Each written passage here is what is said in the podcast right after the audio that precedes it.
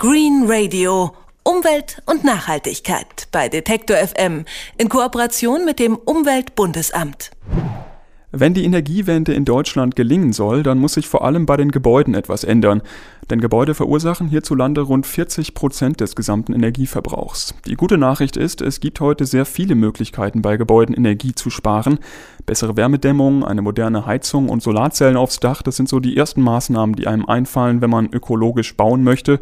Doch ein niedriger Energieverbrauch ist nicht alles. Wer wirklich nachhaltig bauen oder umbauen möchte, der muss noch mehr beachten. Was alles dazu gehört, darüber spreche ich mit Alexander Rudolfi von der Gesellschaft für ökologische Bautechnik in Berlin. Schönen guten Tag, Herr Rudolfi. Ja, schönen guten Tag. Ich habe gerade schon das Stichwort nachhaltiges Bauen erwähnt. Dazu zählt ja nicht nur der Energieverbrauch. Was muss man denn sonst noch alles beachten? Wir haben eine moderne Entwicklung von dem Begriff Nachhaltigkeit in Deutschland in den letzten zehn Jahren mit einer gewaltigen Intensität und Geschwindigkeit hat sich ein System entwickelt, weltweit einzigartig, das die Nachhaltigkeit lebenszyklusorientiert bewertet. Das heißt, Grundsatz ist, dass wir nicht nur das Gebäude alleine betrachten während des Gebäudebetriebs, also die Fragen, wie viel Energie verbraucht es, wie viel Kühlung muss ich hineinstecken, wie viel Elektroenergie muss ich dort hineinstecken oder verbrauche ich, sondern wir betrachten das Gebäude bereits vom Zeitpunkt der ersten Rohstoffgewinnung über die Rohstoffverarbeitung und Zusammenstellung, über die Erstellung des gesamten Gebäudes, dann über einen Zeitraum von 50 Jahren während des Gebäudebetriebes und auch im Anschluss über den Rückbau bzw. über die Nachnutzung des Gebäudes. Wir wollen mit dieser Betrachtung die Bedingungen, unter denen Rohstoffe produziert werden, die Energie, die dort aufgewendet wurde, auch die Schadstoffe, die möglicherweise in die Umwelt gelangt sind während der Produktion und auch die Fragen der Wiederverwendung von eigentlich noch guten Bauteilen nach dem Rückbau des Gebäudes und vor allen Dingen natürlich auch das Recycling einbeziehen in die Betrachtung. Was kann man denn recyceln zum Beispiel? Im Prinzip alles. Äh, seit wir die Anforderungen in unserem deutschen Kreislaufabfallwirtschaftsgesetz haben, wollen wir ja eigentlich gar keine Abfälle mehr haben aus einem alten Gebäude. Wir wollen die Produkte, mit denen wir umgehen und auch die Gebäude komplett auseinandernehmen, fraktionieren, sagt man, in die eigentlichen Rohstoffbestandteile wieder zurück zerlegen und bekommen dadurch so Sekundärrohstoffe, mit denen wir natürlich wieder neu umgehen können. Als Beispiel ist immer das Beste, das sind alle Metalle. Metalle kann ich ähm, aus jedem Produkt heraussuchen, heraussammeln, über Magnetabscheider, kann sie wieder einschmelzen, kann alles wieder draus machen. Ich kann natürlich auch äh, das gleiche tun mit einzelnen Kunststoffen, ich kann es machen mit ähm, Holz selbstverständlich und eigentlich allen Werkstoffen. Auch äh, Beton und Mauerwerk kann ich klein schlagen, kann ich zertrümmern und in irgendeiner geeigneten Art und Weise wieder, wieder verwenden. Das heißt, wenn man nachhaltiges Bauen so ganzheitlich betrachtet, dann sind Niedrigenergiehäuser oder sogar Plusenergiehäuser nicht unbedingt zwangsläufig immer nachhaltig. Nein. Der Hinweis ist sehr richtig. Ähm, stellen Sie sich ein normales Fenster vor in einem Gebäude. So ein Fenster kann hochwärmedämmend sein, es kann zertifiziert sein und so weiter. Wenn dieses Fenster billig eingekauft wurde, schlecht eingebaut wurde, dann geht es nach drei, vier, fünf, sechs Jahren schon wieder kaputt. Vielleicht auch nach zehn Jahren.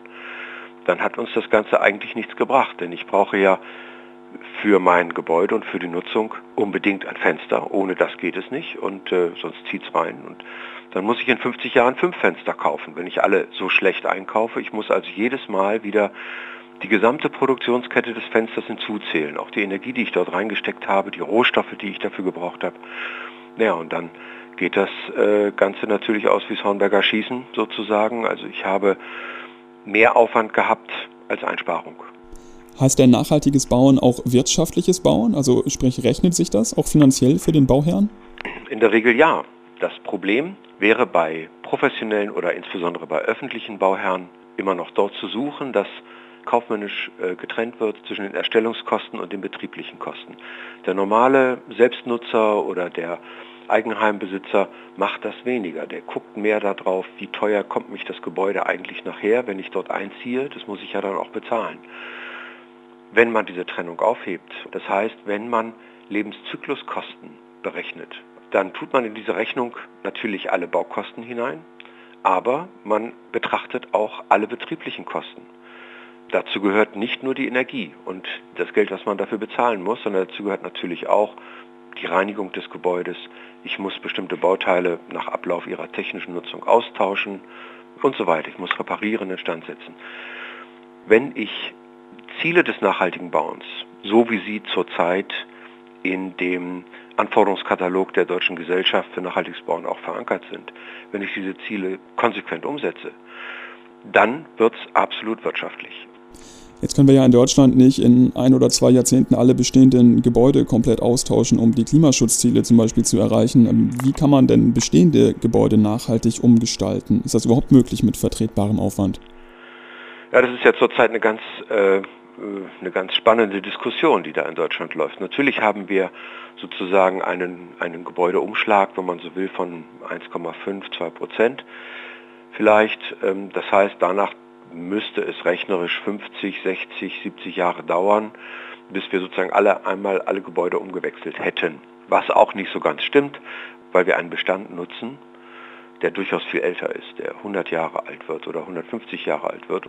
Was machen wir mit den Altbauten? Äh, es findet im Moment eine, wie ich finde, nicht sehr glückliche Diskussion statt über die Frage, müssen wir alle Altbauten jetzt mit einem, irgendwelchen riesigen Dämmpaketen einpacken? Müssen wir jede schöne Fassade, jede Stuckfassade, jeden schönen Fensteranschluss, das, was ja auch unsere Stadt so ansehnlich macht und schön machen kann, müssen wir das alles zupacken und kriegen wir hinterher so Pappschachteln dabei heraus? Das ist natürlich nicht der Fall. Die Diskussion geht in die falsche Richtung. Wenn wir uns einen Gebäudebestand, einen Altbau angucken, dann schauen wir doch erstmal auf die Bereiche, wo eigentlich die meiste Energie verschwendet wird. Das ist die Gebäudetechnik, das ist die Heizanlage. Ich kann in einem Bestand sicher auch regenerative Energien einsetzen. Ich kann mich um das Dach kümmern, das sieht man nicht sofort, da kann ich sehr viel machen. Das heißt, ich habe ganz, ganz viele Möglichkeiten, die weit weniger störend wirken und die sich auch durchaus besser rechnen können das Gros meines Energieverlustes kann ich allein über Fenster austauschen. Und das müssen dann auch keine modernen, hässlichen Fenster sein, sondern wir haben heute technisch natürlich alle Möglichkeiten und können auch sehr, sehr schöne denkmalgerechte Fenster nachbauen. Eigentlich ist das sehr gut machbar, nur der Tenor ist zurzeit etwas falsch, finde ich. Es ist eben nicht nur allein die Dämmung. Sagt Alexander Rudolfi von der Gesellschaft für ökologische Bautechnik in Berlin. Ich bedanke mich ganz herzlich für das Gespräch. Ja, bitteschön. Green Radio Umwelt und Nachhaltigkeit bei Detektor FM in Kooperation mit dem Umweltbundesamt.